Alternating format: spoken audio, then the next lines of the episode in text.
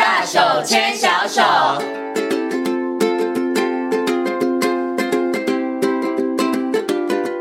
是教育广播电台，您现在所收听到的节目呢是遇见幸福幼儿园，我是简晴。接下来呢，在节目当中要进行的单元是大手牵小手。那么在今天的大手牵小手的单元呢，很高兴的为大家邀请到的是台东大学幼儿教育学系的郭李宗文教授呢，来到节目当中跟大家好好来讨论爸爸妈妈教养方面的问题。首先呢，先跟我们的宗文老师问声好，Hello，宗文老师你好。Hello，贤琴好，还有各位听众，大家好。我们今天要来讨论这个问题，对于爸爸妈妈来说真的太重要了。嗯、尤其爸爸妈妈在当了新手父母之后，哦，这个问题他们很困扰，对不对？然后，然后，但是呢，当了父母之后，还是会困扰很久的一段时间。没错，他们在想说，我到底要用哪一种方式啊？有的爸爸妈妈呢，他可能会一直不断的修正；那有一种呢，他可能就是一种方式始终如一。是对对对，好，所以我们今天要好好跟呃这个中文老师来请教一下，到底啊爸爸妈妈教养孩子啊，应该用什么样的方式才对哈？嗯、其实呢，这时候大家可以不妨在你的脑海当中快速的盘旋一下。在你的脑海当中会想出哪几些、哪一些的这个教养方式，可能就是有权威的啦，嗯、然后有比较这个放纵型的啦，嗯、那有的呢可能是属于这个虎爸虎妈型的啦，哈，然后有的可能是比较宽容型的啦，哈、嗯。所以我想是不是可以先请钟文老师来跟大家谈一下，哈，有没有这个学理上面，就是说，哎，到底啊父母亲教养孩子上面，他有哪些不同的类型啊？有啊，其实我们比较常用的应该是那个 Bowring 他所。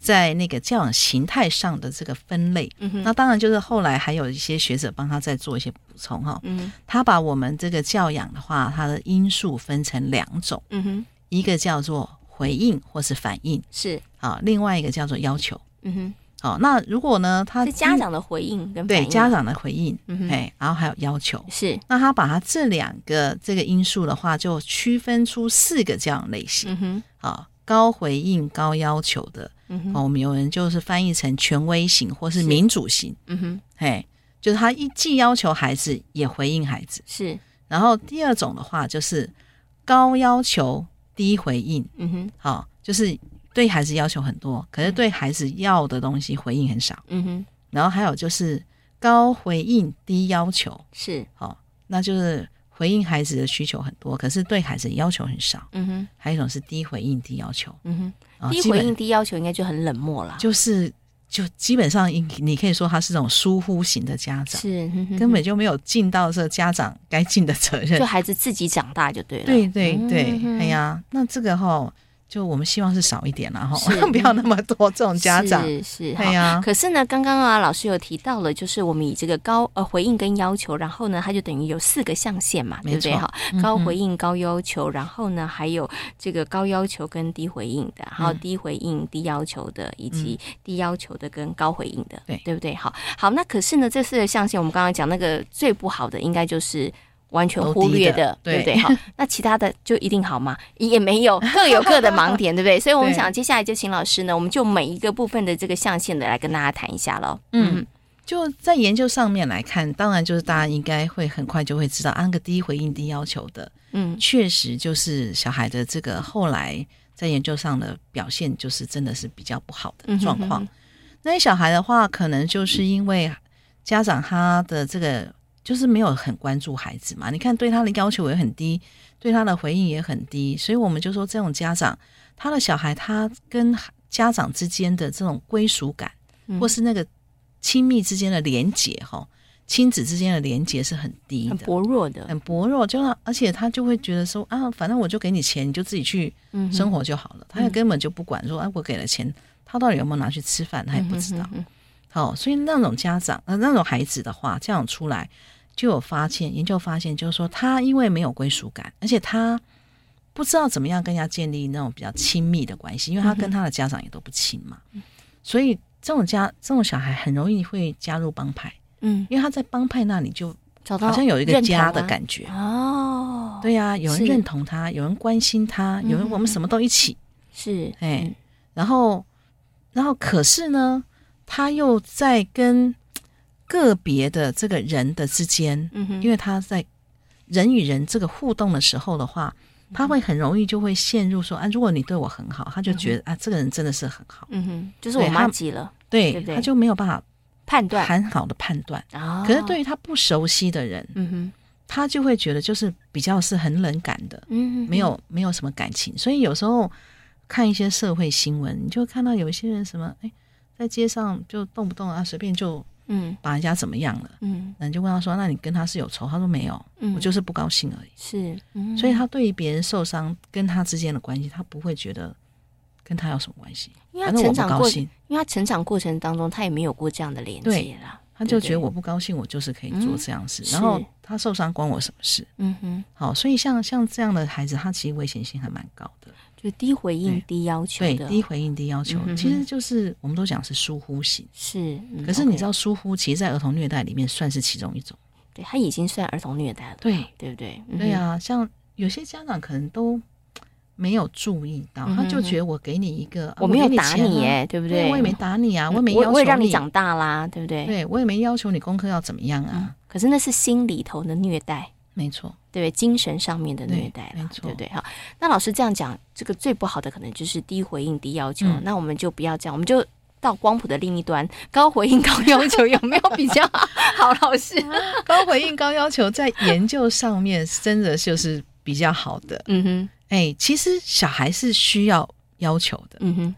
很多的家要求哦，对，想很多的家长都以为说，我就不要要求孩子，不要让他困扰比较好。这样压力会很大耶。可是那个要求是，你要知道，孩子他其实尤其是小时候，他很需要很清楚的知道什么是可以做，什么是不可以做的。可是你不能因为自己的情绪好跟不好，那个能做不能做的事情都不一样。是，所以他那个要求就是要一致的，而且。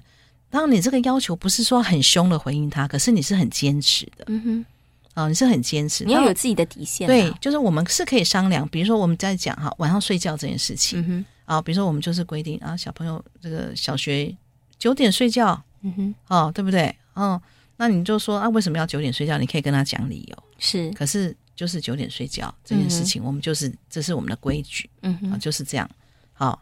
那可是如果说哎，因为隔天呃不用上学呀，那我也不用早起，我可不可以不要九点睡觉？嗯，那可以，我们可以往后延一点，就是我们还是可以商量。可是是有一条很清楚的，这样小朋友他比较能够 follow，是哦，他比较清楚哦，原来这样是可以的，这样是不可以的，嗯哼哼，这样就是已经踩到线的。是因为小孩他其实他的脑的那个发展是还没有完整的，嗯哼，所以他们。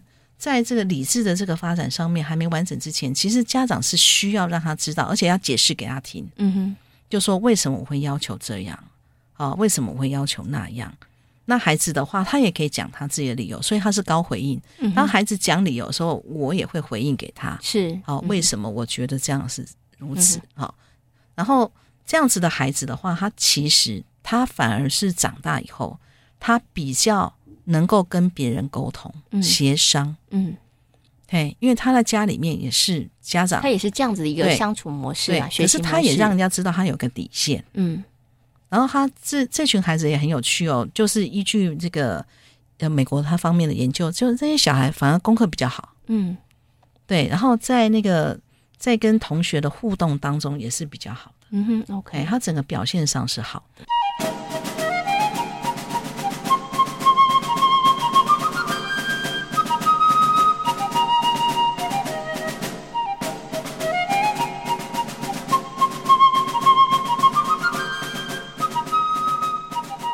所以高回应跟高要求，孩子的表现会比较好。没错。但是这部分上，我有个问题想请问一下曾文老师。嗯、刚你讲的这个高要求，就是哎、嗯，那大家会知道，因为孩子可能在成长过程当中要有个底线嘛，知道孩子该做到哪些事情。没错。但是有些爸爸妈妈他那个高要求啊，要求的标准高了一点，有有可能对，或者是太高了。是。其实会不会这个高要求，他还是要有一个？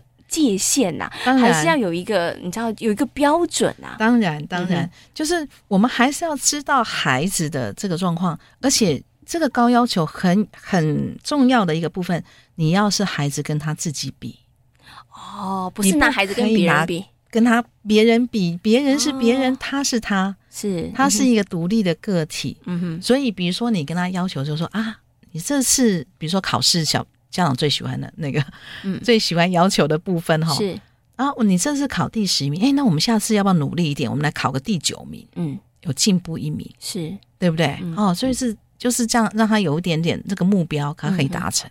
是对啊，你不可以跟他说啊，你每次都要考第一名。哦，对，所以我知道，就是超过了他的他的这个能力的时候，其实对孩子来讲，他就会觉得他达不到，干脆放弃。嗯。所以应该这样讲，啊、这个要求应该要因每一个孩子他们个别化的差异而去订定，然后你要因为孩子定定一个合理化的要求，没错，对不对？好，所以你不可以说啊，有没有统一一个标准？其实不是的，嗯、对不对？不是的，不是的，也不是拿其他人的标准来要求自己的小孩，因为每个孩子都不一样啊。嗯、有的孩子他对科学就很有兴趣，有的孩子他就是对艺术啊很有兴趣，嗯哼哼哼，所以你应该依照孩子他的这个。他的这个专长或者他的特质，哎，来来对他有所要求，他这样他真的可以在他的专长上，他就是可以上去。嗯嗯嗯，对啊，那你对他那种弱的，就有基本要求就可以了。嗯，哎，你说数学不好，那加减乘除总要会就好，是，是基本生活能够能够做得到。这样就好了，是对，OK，好，好，所以这个啊高要求的部分呢、啊，要再次的提醒大家，就是高要求、高回应，对于孩子这样的教养方式，对于孩子来讲是比较好的。是的，但是这个要求的部分上面呢，要要针对孩子量身定做，嗯、也不要用爸爸妈妈的要求去要求小孩，嗯、这也是不好的，对不对？好，好，那我们接下来谈谈呢，这个四个象限，另外两个象限，如果呢是高要求，真的要求很多，但他回应很低，嗯，那孩子会怎么样呢？高要求低回应的孩子，是我们在华人的世界里面，我们传统的家长蛮多是这样，对对，因为有时候那时候，呃，就是严父嘛，慈母也不一定，然后就是家长好像看起来都是比较严格、比较严肃，对，严肃就觉得家长就是家长，小孩就是小孩嘛，哈、嗯，所以很多事情那个阶级比较明显，对不对？嗯，他就觉得你就是应该要听我的，因为我了解的比你多，嗯。好，所以我对你要求也都是合理的，而且你就是不可以逾越那个，就说不要跟我在那边讨价还价，他们也觉得很讨厌。老师，我就想到一句话，嗯，常听小孩子有耳无嘴，对听就好了，不要讲话，没错，就是这个意思，没错，没错，就是高要求低回应。对，哎，为什么这样？我因为我是你爸啊，因为我是你妈，就是这样，嗯，是就不跟他讲理由，他说他也搞不清楚为什么一定要这样，嗯哼。其实，在高要求跟呃这个低回应的这个，或者是小孩这样说，哎，别人家怎样？他说你又不是别人家，你是在我家，他就。小时候我爸妈也说过这句话，他就是你的回应，就是很，就是不希望他，就是，嗯、呃，就是逾越你的要求的这个部分。嗯、其实这一类的孩子哈，也蛮有趣的，在研究上面的话，这类的小孩，他其实还蛮中规中矩的，嗯。可是呢，他有几个部分是他做错事不敢承认，嗯，怕被骂呀。他以前做错事都会被不止被骂吧，应该会被处罚的很是很严重，嗯、所以他就是，而且他很怕权威，嗯哼，哦，就是说他在在学校可能也对老师就是也是敬而远之，因为老师也是有他的权威在，嗯哼，对他对这个权威他都会比较就是嗯就是敬而远之嘛。然后还有一个就是他，你叫他做什么，他才做什么。是他比较被动，因为他很怕做错事。嗯哼，然后就主动性会比较低。然后他做他觉得他可以做的，他也不想去保守，保守，他不想去创新。是，哎，因为他如果太太过去，就会被被那个嘛，就制止了。嗯，好，所以压头了。对，嗯，所以他很多的这个。这个部分，我们就觉得对有些孩子来讲有点可惜啦。嗯，哎，他很多创意是没办法，就是被容许出来的。所以，如果你的孩子是一个本来天生有好多创意的孩子，嗯、可是如果你教养他的方式呢是高要求低回应的话，嗯、其实孩子的创意可能就会被抹杀掉。对呀、啊，因为他不敢出头，他不敢讲话嘛，对那就会非常可惜了。对，因为他一讲你就说不对。嗯，哪是这样？嗯，他就一直被否定呢、啊。是是、啊、，OK，好。嗯、所以这个呢，就是高要求低回应的这个父母。嗯，所以爸爸妈妈赶快想想你是哪一种，好不好？我们刚刚讲了三个 象限。好，那其实你也可以想想，其实如果你现在还没有办法察觉，你可以先从你自己的孩子，因为刚刚老师有讲了这样的教养的方式里头，孩子可能会有哪些表现？你也许可以从你的孩子的反应表现里头来。看看，哎，是不是我在教养上面也是这样的一个状况？哈，好，真的，对，前情像我有时候在教学生的时候，我跟看学生跟我的互动，我都可以猜他家里面的教养是谁哪一种类型。真的，因为有的时候我们叫我们去自觉，我们都会说没有哦，我哪有什么问题啊，我哪有什么问题？但是问爸爸妈妈说，哎，你家小孩怎么样？哎，爸爸妈妈就很有很多话啦，就是说，哎，我家小孩啊，哎呀，他就是喜欢顶嘴啊，他没什么创意啊，他就比较保守啊。可是你如果发现你孩子是这样。你回来看看，你想想看，我们刚刚讲的就回应跟要求的部分上面，嗯、也许你就可以比较容易察觉自己在教育他的方式里头，嗯、你用的是哪一个部分了，是对不对？好，那我们刚刚讲的呢是高要求低回应，那现在来讲一个，我觉得也是很多现在爸爸妈妈的真的回应越来越多，回应很多，要求不高，没错，因为不要有给小孩压力啊，但是都告诉我们。不能不理小孩，所以我们回应很多很多啊。他还没有要什么，你就已经把东西拿给他。是是是你要不要喝水？你肚子饿了吧？对呀、啊，我们要回应小孩，我们不能够冷落小孩。所以这个爸这个趋势有越来越高，对不对？真的，真的。可是老师，为什么趋势会越来越高？因为大家都觉得好像要这样子啊。那到底这样子的一个形式教育孩子会出现什么问题呢？其实。呃，大家可能不知道，在我们的研究上面哈，我们看的研究里面，其实这样的孩子也不是很好哎。嗯，哎呀，他应该是充满爱的环境下长大。对，就是因为太有 太有爱了，是不是？太太有自由度了，是。他就是不知道那个界限在哪里。哦，嗯，是。他就不知道界限在哪里，而且他会觉得大家都要听我的，是因为在家里面大家都让着我。嗯哼，哎呀，然后。我手一伸出去，大家就知道我要把水拿给我。是对，就觉得大家都应该配合他。可是你在想，我们在团体里面怎么可能这样？嗯，对呀。所以他的团体生活会有比较大的问题，会有比较大的问题。而且，那他如果说他的意见没有被采纳，他可能会用错误的方式来让人家觉得，你看我的才是对的。嗯，因为他会去尝试那种错误的方式来让人家觉得说，你看我就是这样。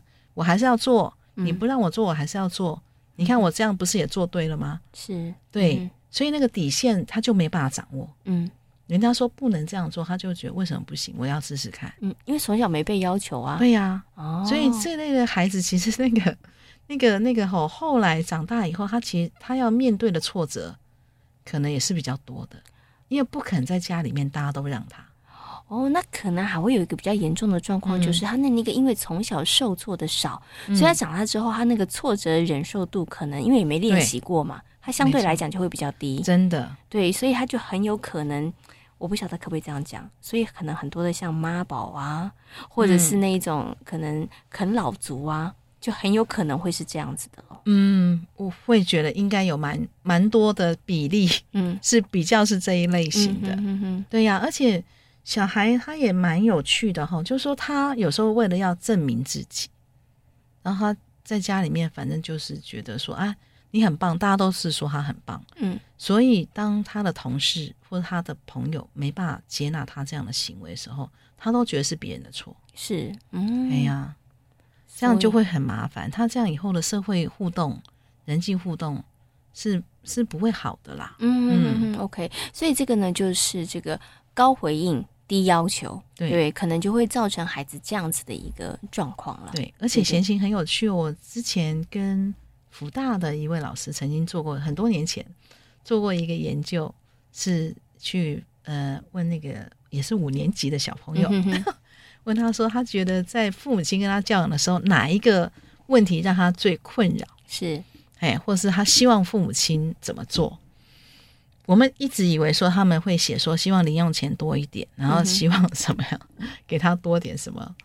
结果后来他蛮多的答案是说，希望爸爸妈妈讲清楚什么做是可以做，什么不可以做。嗯，不要今天可以做，明天又不可以做。是，就他们还蛮希望知道到底爸爸妈妈要的是什么。界限这件事情，他们真的知道。嗯，其实啊，我要跟孩子们说，其实爸爸妈妈也很想定界限，嗯、只是爸妈他们有时候自己界限在哪，他们都不知道。还有他有情绪，所以有的时候，所以这时候爸爸妈妈就要去上一下亲子教育了，对，你就知道你的界限到底该怎么定。对，因为说真的，很多的爸爸妈妈先前的观察啦，爸爸妈妈其实你说他们没有原则吗？他们有原则，只是他们的原则是浮动性的，没错，跟股票一样，你知道吗？忽高忽低，然后会随着不同的状况，他们会有不同的标准。对，其实孩子会觉得无所适从，没错。对你，你的无所适从，其实会造成孩子他孩子在整个适应跟学习上面，也会造成孩子的一些困扰，嗯，也会造成孩子在成长当中的一些。影响是对，其实这个部分上面，我觉得都都有很大很大的这个关系的，嗯、对哈。但是也不是说，呃，那这样子干脆不要有要求好了，也不行哦。嗯、都没有要求，低要求的话，就会像刚刚老师说的那样的一个状况了，嗯、对不对？好，所以今天老师呢，就我觉得从这个要求跟回应，然后这个呃高要求，然后高跟低，然后还有这个回应的高跟低，然后就这四个面向跟大家来谈，嗯、我觉得就很清楚的，然后让大家知道说啊，原来。你知道吗？可以简单的区分有这一些教养孩子的方式哈。嗯、那我们刚刚有讲了，爸爸妈妈可以好好的想想看，你是属于哪一种？对，而且还有一个最后提醒，就是最好父母双方的教养不要差太多，要要一致啦，要不然孩子真的他会无所适从。嗯对哈，真的。对，因为孩子他就不晓得，要不然就是孩子无所适从，要不然孩子就是他太会见缝插针。对，这这些其实都不是好的事情，都不好，对？哈。对，但是父母亲要一致，要往对的方向一致，好吗？不要往，没错，不要往那个这个光谱的两端这样子哈。我觉得其实真的就要提醒爸爸妈妈哈。我觉得呃，其实教养孩子它是一条很漫长的道路，那你也需要不断不断的修正，也不是所有的爸爸妈妈一开始就站在那个。绝对正确的位置，嗯嗯，我觉得只要我们有心，然后愿意不断的去修正跟调整，嗯、我我觉得那那都是好的一件事情啦，对不对？好，那今天呢也非常谢谢呢台东大学幼儿教育学系的郭李宗文教授在空中跟所有听众朋友所做的精彩的分享，也非常谢谢宗文老师，谢谢，谢谢。